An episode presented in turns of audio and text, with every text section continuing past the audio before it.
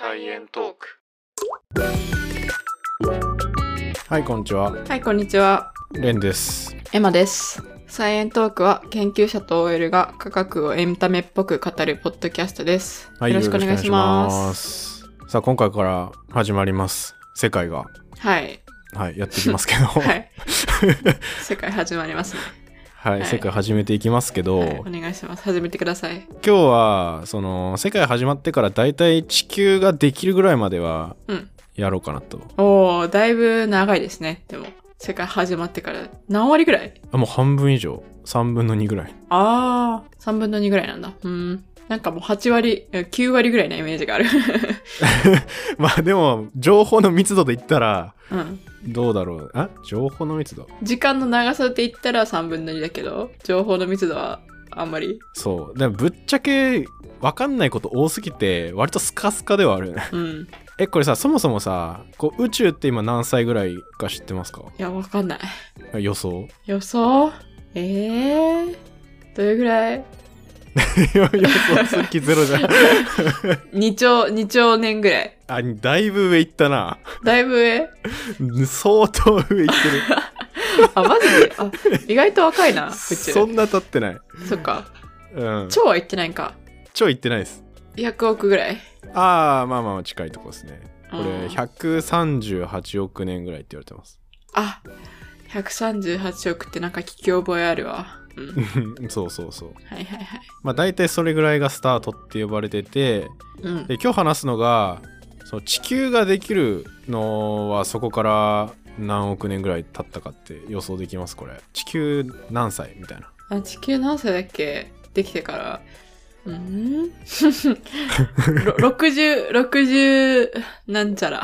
あー、でも6が入ってるのは 覚えてたっていう感じそうそうそう。ろ6がなんか入ってた気がする。ああー、6入ってます。これ46億歳です。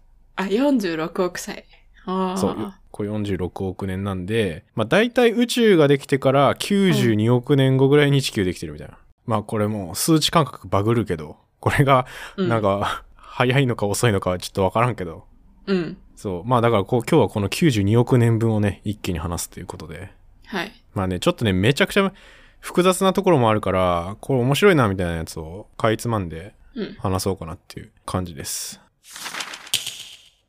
はい、じゃあ、はい、世界の始まりといえばビッグバン。ですね。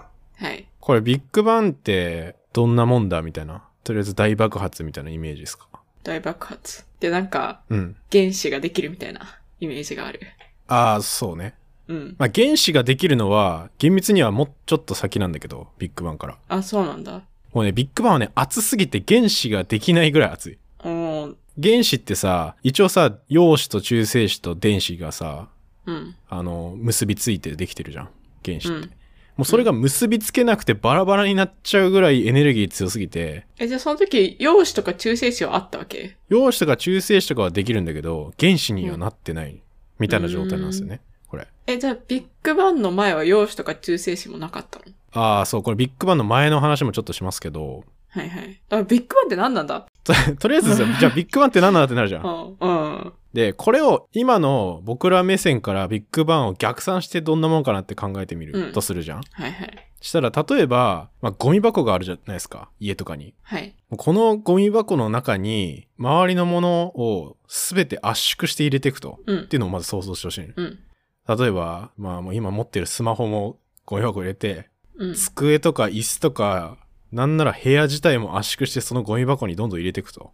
うんうんで、もう建物入れて、うん。うん。もう街もギュッてして入れて、日本もギュッてして入れて、地球入れて、太陽入れてみたいな。うんうん。もう全部そのゴミ箱に入れるじゃん。はいはいはい。で、もうどんどんどんどんそのゴミ箱に全部入れて、そのゴミ箱も最後ギュッてちっちゃくして、点になったのが、これがまあ宇宙の最初の姿なんですけど、うーん。これシンギュラリティってやつなんですけど、おー。得意点。あ、得意点ね。なんか聞いたことあるな。まあ要は点ですね、もう点。うん。点か。これが138億年前くらいに、急にヒュッて空間になるっていうことが起きるんですよまず。で、これは厳密にはビッグバンじゃないの。ビッグバンの前なんだよ。うんうん。で、これインフレーションって呼ばれてるやつなんですけど。で、これも今、ビッグバン理論って結構な何年か前からずっと言われてて、で、最近はその前でこういう点から、うん。厳密にその大きさがゼロに近いめちゃくちゃ微小な点の状態から直径1センチぐらいの空間に一瞬で膨張するみたいな。のが、まずインフレーションってやつが起きて、で、これが、だいたい1秒の1兆分の1のさらに1兆分の1秒で起きます。はい。わけわからんな。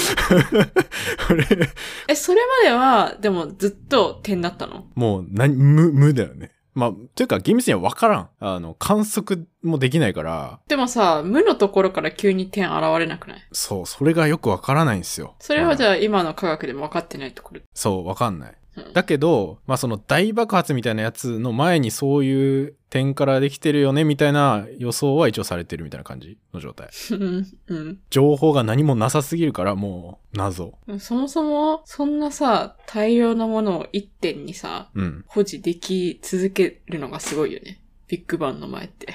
うん、まあ保持していたというか、その後急に膨張していくのよ。うん。で、その膨張が熱エネルギーになって火の玉になったのがビッグバンなんだよ。ほう。だから、多分抑え込んでたというかもうさ、その点が出現してきた時点でさ、うん。多分もううわーって広がっていくみたいな。だからそういうイメージだと思ってて。あー、なるほどね。じゃあ、出現が先にあるってことか。そな、じゃあなんで出現したのって感じするけどね。う。いやーね、これ不思議だよね。急に出てきたのかな急に出てきたんじゃないですか。そもそも出てくるって言ってるさ、俺らが思ってる場所みたいなやつもさ、そもそも何って感じじゃん。うんだって俺らが思ってる場所って宇宙の中じゃん。うん、確かに。だからもう謎、謎だよ。空間は存在してたってこと？いや、空間も存在してない。空間存在してないの？てかまあわからない。それも。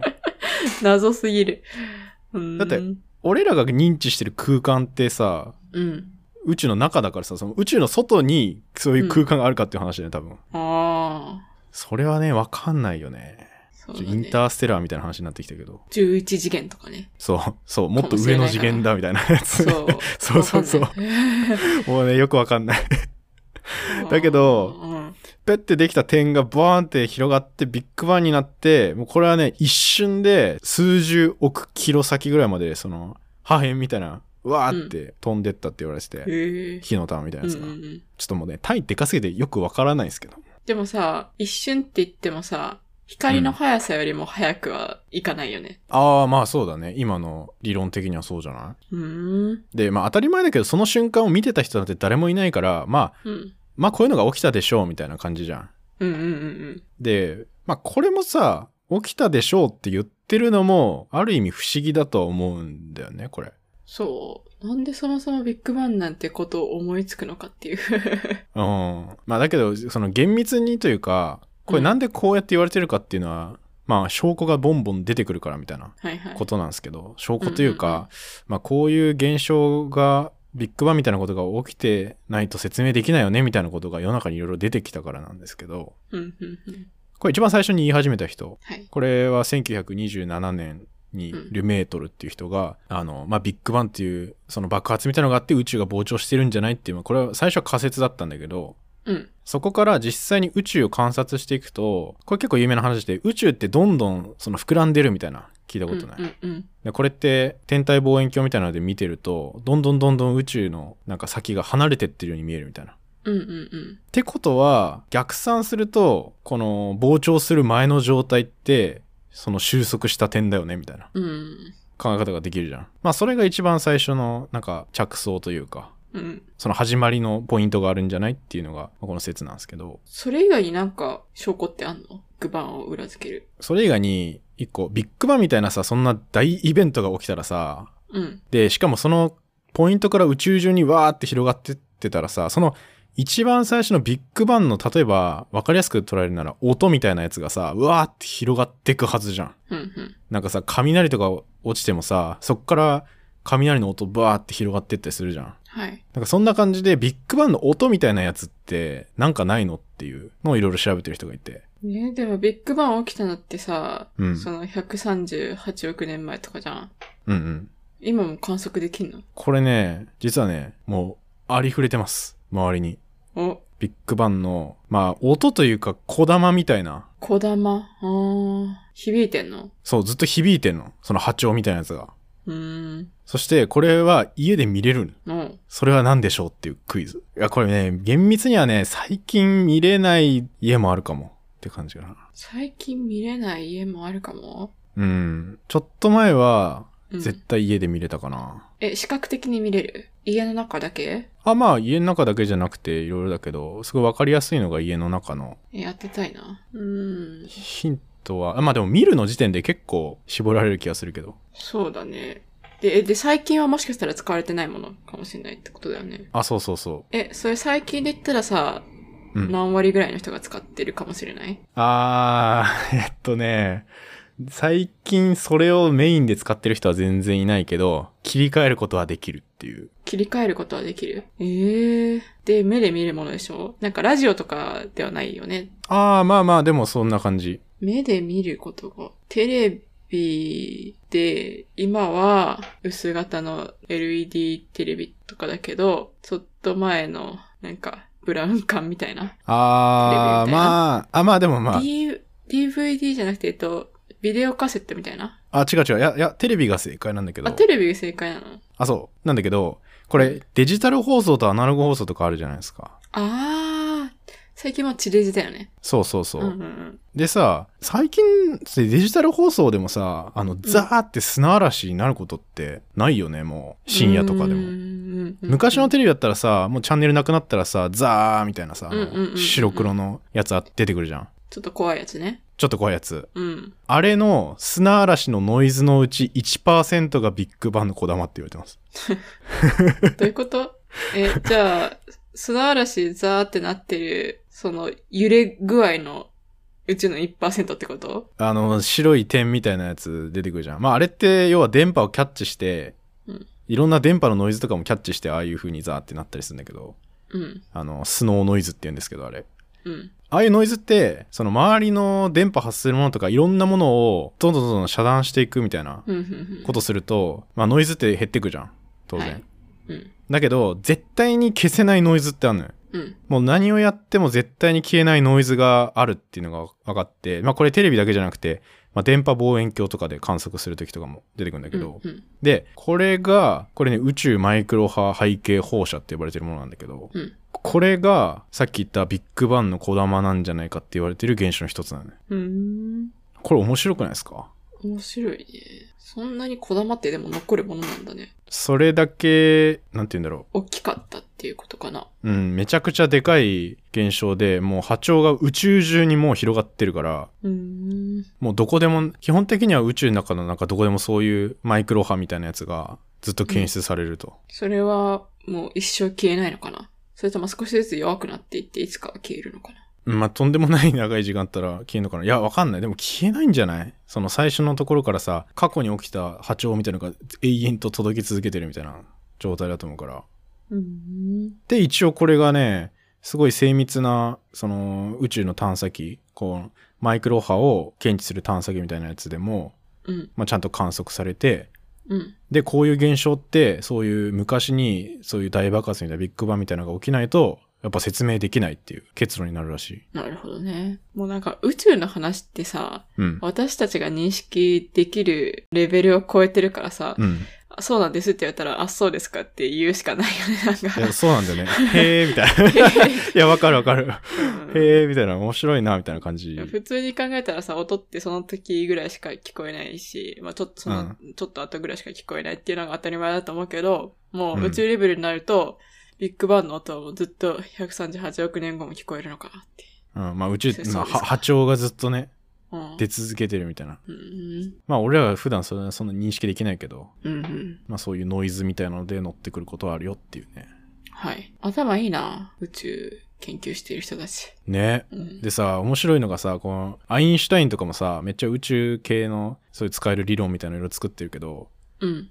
もうなんかいろいろ研究して言った言葉がさ、その宇宙でまあいろいろ分かってきたこともあるんだけど、一番よく分かんないのが、計算とかでこの宇宙理解できちゃうのが一番意味わからんっていう言葉を残してる。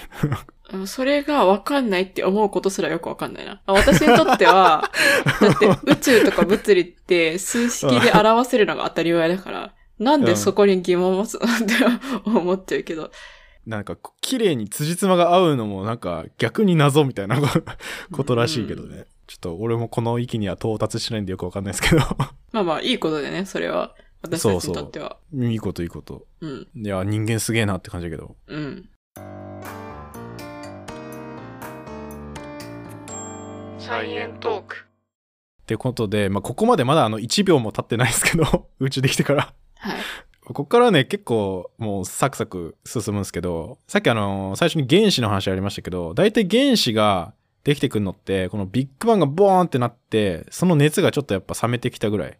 うん。これね、一応3分後ぐらいから水素とかが一応原子核できてきたんじゃないかっていう予想はされてて、でもここの時も原子核だから、ちゃんと電子と結びつくのはもっともっと先で。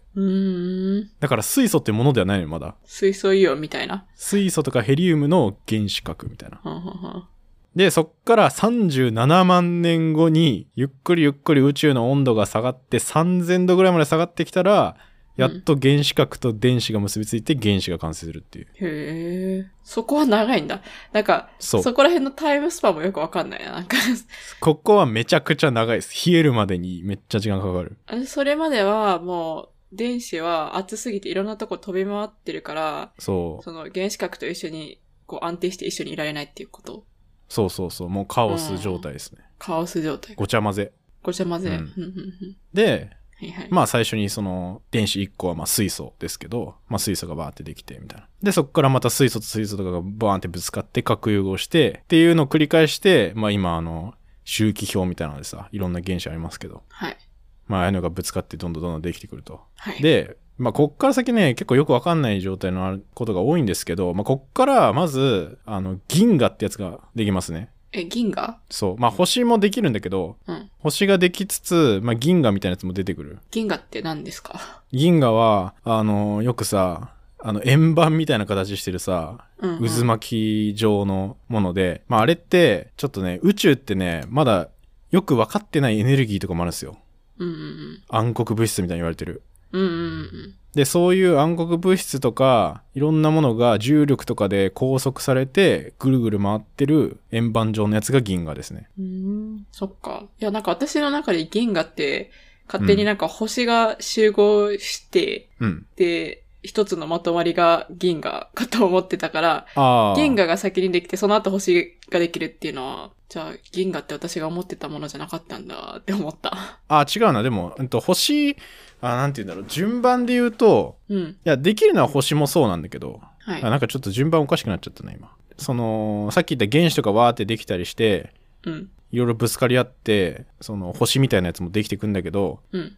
そのガスとか星とかがいろいろ集まってるのが銀河。だから星が集まってるだけじゃない。うーん。じゃあ、まあ、星も、それと同じぐらいの時にできてたってことか。あ、そうそう。まあ星とかもわーってできつつ銀河もできつつみたいな。うん、うん、うんうん。で、銀河の定義は、うんなんかガスとか星とかが集まってる円盤。そはあ、へえ、よくわかんない。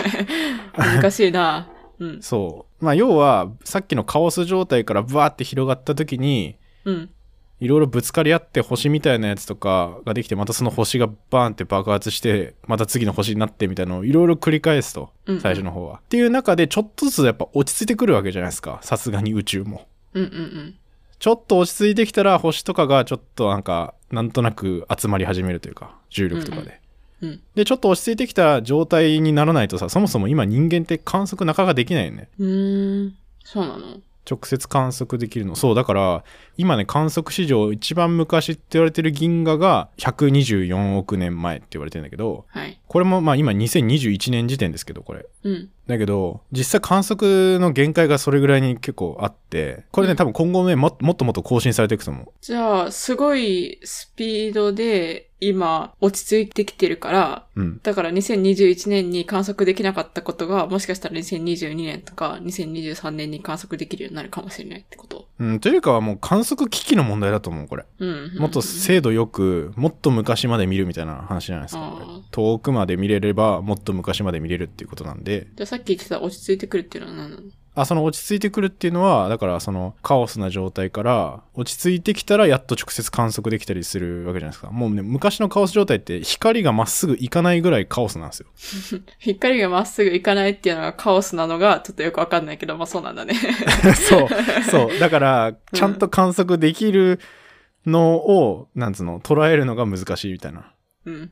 でこの100億年そもそも100億年以上前の銀河ってまだなんかそんな見つかってないよ数個というか100億年以上前の。あ、だいぶ初期だね。そうそうそう、うん、うんうん。だから今人間はどこまでその昔の光を捉えられるかみたいな競争をしてて。え、ちなみに銀河ってうん。宇宙中に何個ぐらいあるんですか？なんか銀河ってちょっと前まで1000から2000億個ぐらいはその観測可能だろうって言われてて。うんうん。で、それってなんかその望遠鏡みたいな写真うんをバーっていっぱい撮って、で、その、そう全部の方向でめちゃくちゃ精度がいいみたいな望遠鏡で観測するのまだむ難しいというかはいはい。できてないから観測しましたってやつが何個かちょっと分かんないんだけどうん。ちょっと前までだから2000億個ぐらいじゃないかって言われてたんだけど2016年にいややっぱ2兆個ありますって なんか論文で出てうん。なんか一応宇宙に存在する銀河は今2兆個ぐらいっていう予想がされているらしうんです。まあでも一桁上がっただけだよね。い。いやまあそうだけどさ2兆個だよ まあ、うん。多いね。ちょっとね、ちょっと意味わかんない。だって、これ1個の銀河にまた何千億個星あるからさ、意味わかんないよ。だって宇宙。2意味わかんない兆個分のうちの1個の天の川銀河ってとこですけど、今ここ。あ、私たち今天の川にいるんだ。あ僕たち今天の川銀河にいます。うんで、そのうちの何千億個の1個が地球みたいな感じだからね。うん。あれ？なんかそさ、地球から天の川って普通に見えんじゃん？うん。あれは銀河を見てるわけじゃないってこと？私たちがもうすでに銀河にいるのであれば。あ、いやいやいや、でも、天の川銀河の中でも、今いるこの太陽系って結構外側なんだよね、天の川銀河の。なんか、うん、うん、うん。ボーンって円盤あったうちのちょっと縁の方というか。うん、うん。だから別に天の川の方を見れば、天の川の他の銀河は、とか星は見える。うーん。自分たちの銀河の外側から自分たちの銀河の中心側を見てるっていうことか。うん、まあ方向中心側で合ってるかな。なんか天の川ってさ、普通に見てると、他の星の部分よりも、うん。なんかすごい明るくって、もやーってしてるじゃん。うんうんうん。あれは、天の川銀河の中心側だから、星がいっぱいあるからもやってして見えるのかな。そうじゃないかな。もう細かい星がいっぱいあるってことじゃないかな。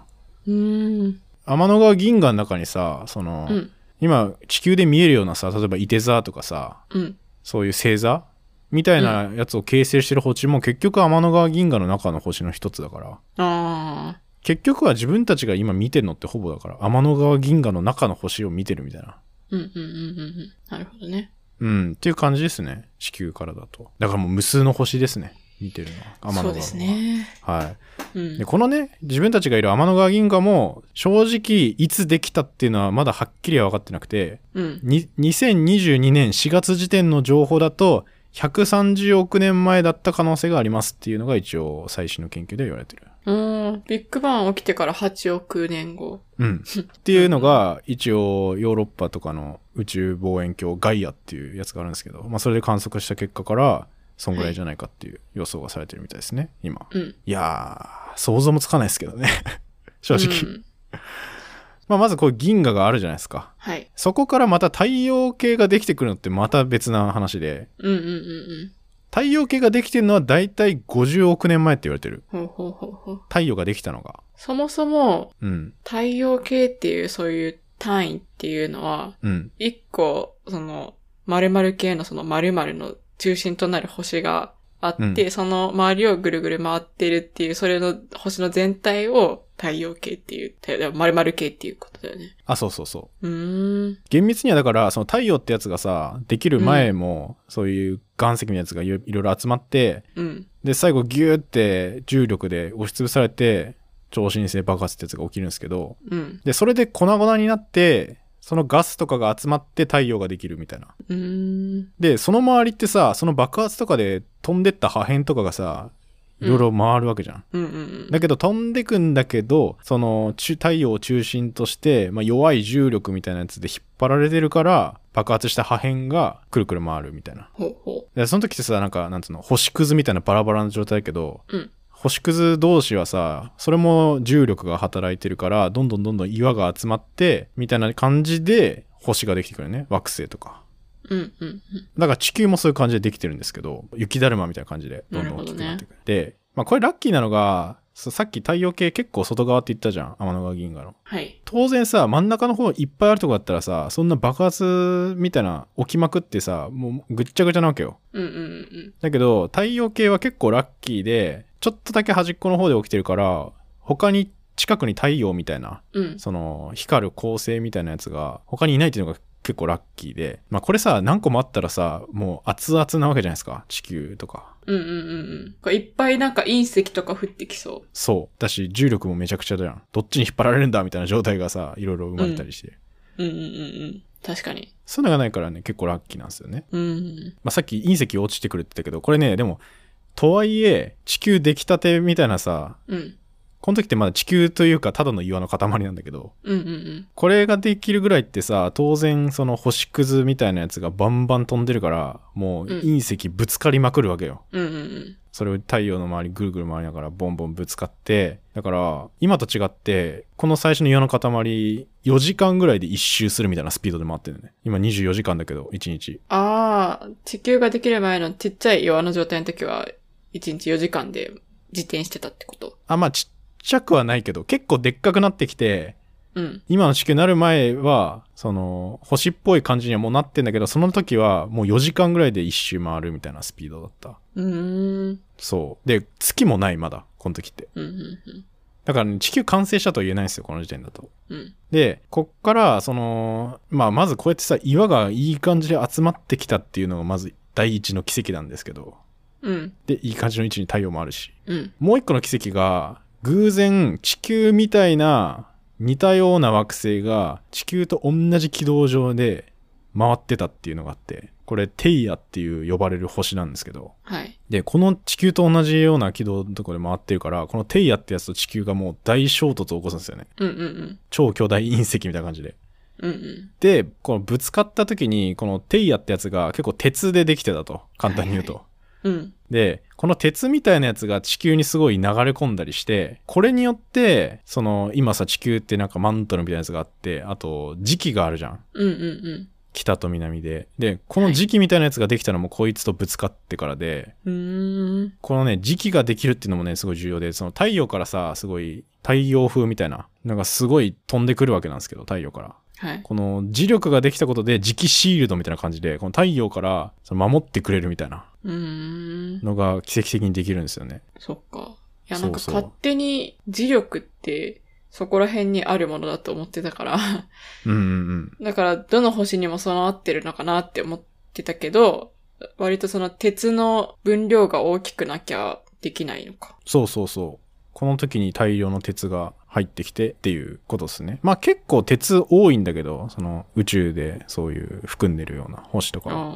この最初にぶつかったのがジャイアントインパクトって呼ばれてる現象なんですけど、うん、うん、うん。ジャイアントインパクトっていう起きた残骸がまた岩が集まって月になったんですよ。うーん。そうなんだ。で、まあその隕石ボーンってぶつかったりしたからさ、地球ってもうヨロヨロになるんだけど一回。うん。バランス崩れて。だけど、こうち月みたいなやつができて、いい感じでバランス取れたというか、今さ、地軸ってちょっとい傾いてるじゃん。うん、うん、うん。それをいい感じでバランスを保ってくれる天体が月としてまあできて、うん。その自転の速さもここでちょっとゆっくりになって、今の24時間になったっていう。う。もし、自転の速さが4時間のままだったら、うん。なんか私たちに影響を及ぼしてたかな生物とかできてたのかな？どうだろうね。4時間であるっていうのは、そんな影響なさそうだけどね。ね、どうなんだろうね。さっき言った磁気シールドみたいので、うん。その太陽からの高いエネルギー守ってくれましたみたいなのじゃん。それは、うんそれがない。と、そう、生物ができなかったんじゃないかって言われてて。うんうんでも1日 4, 4時間だったからといってさ、そんなにね、生命の誕生には関係なさそうな気がするけどな。うん。うん。そんなさ、なんか、桁がさ、うん。3桁違いますとかだったらちょっとなんか、もしかしたら無理かもしれないけあ、ど、もう、1桁しか変わらないし。うん。ああ、もっとギュルンギュルン回ってたらってこと？そうそうそうそうそうそう。化学反応の時間とうん。ちょうどいい感じになったのが24時間だったりとかするんかな。わかんない。いやー、うん、4時間だったら4時間で、まあそれをなんか24時間と捉えるような生物が発生してたかもしれないよね。あそれはありそう。うんなんか、え今よりだいぶさ、時間シビアそうだけどね。なんだろう、夜行性とかのさ、動物とかも。うん。短みたいな。まあでもそれはそれでさ、それが標準になるじゃん。そうだね。それはそれに合わせた生き物ができてきて、うん1日4時間が当たり前人類が生まれてたかもしれない。お睡眠時間とかもそれでいけるような設計になってたのかな？なるんかな？その場合なるんじゃない？そういう風に進化して。今の感覚で言ったら寝たら2日経つけどね。それだと。そういう宇宙人がいたら、地球に来たらめっちゃラッキーじゃない ?1 日24時間だから、めっちゃいろんなことできる。いや、でもさ、なんだろう。一生時差ボケみたいな状態で そうだね。まあなんか、ちょうどさ、6倍だからさ、うん。6日経ったら1日経ちましたみたいな。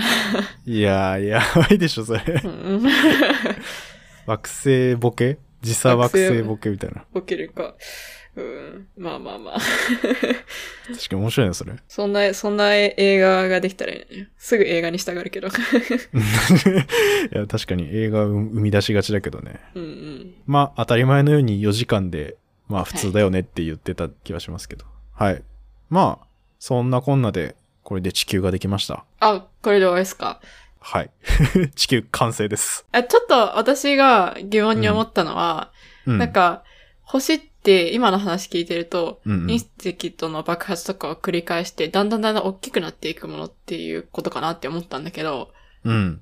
じゃあ地球もこれから大きくなるのかなって思って。ああ、このサイズまで大きくなってきたっていうのは、その、それこそ星屑みたいのがうん。集まったからっていうのあるじゃん。でも今ってさ、そんなに降ってこないじゃん、地球に。うん。でもしでっかいのが降ってきたら、それがちょっと、その分サイズ大きくなるみたいな感じかな。うん、なんかね、それもね、難しくて、めちゃくちゃでかすぎると、またさ、地球から削れ飛んでく分あるじゃん。だかああ、確かに確かに。ら月できた時もさ、そうで、うん。その単純な足し算じゃないみたいなそうだね。のはありますよね。じゃあ、いい感じの大きさの隕石が飛んできてたら、もしかしたら大きくなるかもしれない。そうだね。まあでもなんか宇宙空間の塵、まあちょっと調べたら、一応なんか今って地球に1年間で4万トンぐらい塵降ってるらしいんだけど、うーん。したらさ、増えていきそうじゃん、その分。うん。だけど、実際はなんか5万トンずつ軽くなってるって言われてて、なんかね、この地球の核ってあるじゃん、真ん中の。うん。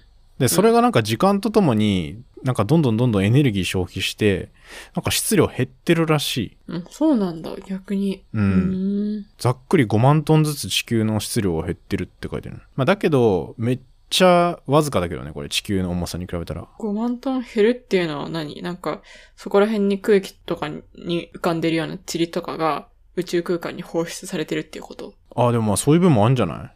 当然宇宙うんと接してるところとかも。うんうん。この毎年減ってる分は地球の質量の10京分の1だって。それだったらさ、減ってる分すべてプラスチックとか減ってほしいね。確かに、確かに ね。いやでもさいや、でもそう考えたらさ、人間が生み出してるものの割合どんどん今増えてるからさ、うん。どうなんだろう。人間が宇宙からいろんなもの地球に持ち込んじゃったらどんどん重くなっちゃうかな、地球。でも5万トン以上のものを持ち込まないんじゃない？まあそっか。まあ隕石だな、やっぱ。一番増えるとしたら。うん。ちょうどいい大きさの隕石がいっぱい降ってくるみたいな。いや、降ってきてほしくないな。いや、まあ、俺らが生きてるうちはそんなことはないと思うけど、多分。恐竜がさ、絶滅した時って隕石降ってきたじゃん。うんうん。その時の隕石は、それによってちょっと地球が大きくなったりしたのかな。ああ、大きさね。うんその恐竜が絶滅した時の隕石の話もするけど、うん。増えたんかな？どうだろう？結構な量宇宙空間にまた放出されてってるような気がするけどね。うん。だって、その隕石によってさ、塵というか地面がボーンって舞い上がって、そのさ塵がなんかもう何年も地球を覆い尽くしたっていう話があるけどうん。ってことはやっぱちょっとずつ宇宙にも放射されてったりするんじゃないのかな？どうなんだろう？ん。うされないかな？重力あるから、でもさ、そう考えるとさ、うん、あの、地球より大きい星いっぱいあるけどさ、その星たちはだいぶ選ばれし存在というか、頑張って大きくなったんだなって思った。あそうじゃない？それだけやっぱり時間もかかってんじゃない？うーん。なるほどね。すごいね。あれでも地球のうん。地球が軽くなってくのが結構よくわかんないんだよ、やっぱ。ああ、まあ、あれか。あ、地球が減ってる主な原因、やっぱ水素とヘリウムが地球の重力で引き留め続けることができなくて、うん。で、ちょっとずつ宇宙空間に逃げてんだって。うーん。それは結構大きな要因らしいな。軽すぎて。えーじゃあさ、ずっと時間が経つとどんどんどんどん水素とヘリウムなくなっていくってこと？そういうことじゃなそれちょっと困るね、生物にとって。いうん。まあでも、当分つけることないと思うけどね。水素って、ものすごい量があるから。一番いっぱいある。うん。一番いっぱいあるから、水素。あ、まあでも、うんいや、水素はいっぱいあるけど、ヘリウムはそんなことないかもしれない。ああ、そうだね。うん。だから今ね、ヘリウムの値段確か高騰してるはずで、お、これは宇宙空間に放出されて 減ってるからか。化け有機化学の実験ってヘリウムめっちゃ使うんですよね。うんうんうんあの、NMR っていう時期で化学構造決定するのあるんだけど、まあそれにヘリウムが結構必要で、それがなんかすごい高くなってるから、みたいな話をよく聞くんだけど、お、調べた。不足の背景にあるのは中国や韓国の急速な経済成長だ。半導体や光ファイバーの大量生産が可能となり、これらの製造設備の冷却に必要なヘリウムの使用が膨らんだ。だって。ああ、なるほどね。他のえ冷却に使ってんのか。そういうことか。宇宙に飛び出ていくものは多分微量だもんね。全体まあそんな、うん、全体に比べたらそうだよな。うん。でも人間がヘリウムをこの液体にして使いまくってるっていうのは結構やばそうだな。うん。そのうちすごいことになりそう。ヘリウムの数も有限なのかなまあそうじゃない？別にヘリウム合成して作ってるわけじゃないだろうから。そうだよね。うん。かき集めてんじゃないですか。かき集めてんのか。そう。まあね、これ絶対0度ぐらいまで、じゃあ熱帯0度に近いところまでうんヘリウム冷やせるんで、うーん。需要が。需要が大きいのか。そうか。なるほどね。いや、面白いね。え、どうでした？この地球ができるまでの話。いや、なんかちょっと、スケールでかすぎて、自分の感覚とは乖離してる部分も結構多かったけど、まあ面白かった。まあね、ちょっとね、想像つかないところ結構大きいよな。うん。俺も、ああ、そうなんだ、みたいな感じだったけど、うん いろいろ調べてったら、そうだね。そう。あと、初めにも言ったけど、うん、なんか地球って割と最近誕生したものなのかなって勝手に思ってて、っていうのもなんかさ、進化とかもさ、うん。地球が生まれてからもうめっちゃ最後の方に起き始めて、最もう最後の最後で人間が誕生したみたいな言うじゃん。だから勝手に、その、私たちが認識しているものは最近できたのかなって思ってたんだけど、うんでも地球って意外と宇宙ができてから真ん中ぐらいの時にできてる古い星なんだって思った。そう、まあ真ん中よりちょっと後半ぐらいうん。っていう感じだね。だけど、まあ、今言ってくれたイメージって多分生命誕生の時間スケールは確かに本当に最後の最後で人間出てきてるから、うん。こっからの密度がすごいんだけど、うん。今さ、その地球が大体岩石ができましたっていうのが46億年前ぐらいって言ったけど、うん。そっから生物できてくるのにまず10億年かかるから。だからもう残り36億年しかないみたいな。うん。あんま時間ない感じするじゃん。うん。そうだね。だいまあ大体一応ここ1億年ぐらいで生物の進化とかめっちゃ進んでるっていう感じだから。うん。まあなんで全然あの宇宙の歴史に比べたらマジで一瞬ですよ。そうですね。うん。はい。ってことで、まあ次回はだから生命の誕生とか、あと地球の水ってどっから来てんのとか、うん。なかなかね、ちょっと人類、本当は科学史、人間ドラマ的なところがね、一番面白いんですけど、まあじっくりちょっと、最初の立ち上がりはじんわり楽しんでいくっていう感じで。楽しみにしてます。はい、以上です。ありがとうございました。ありがとうございました。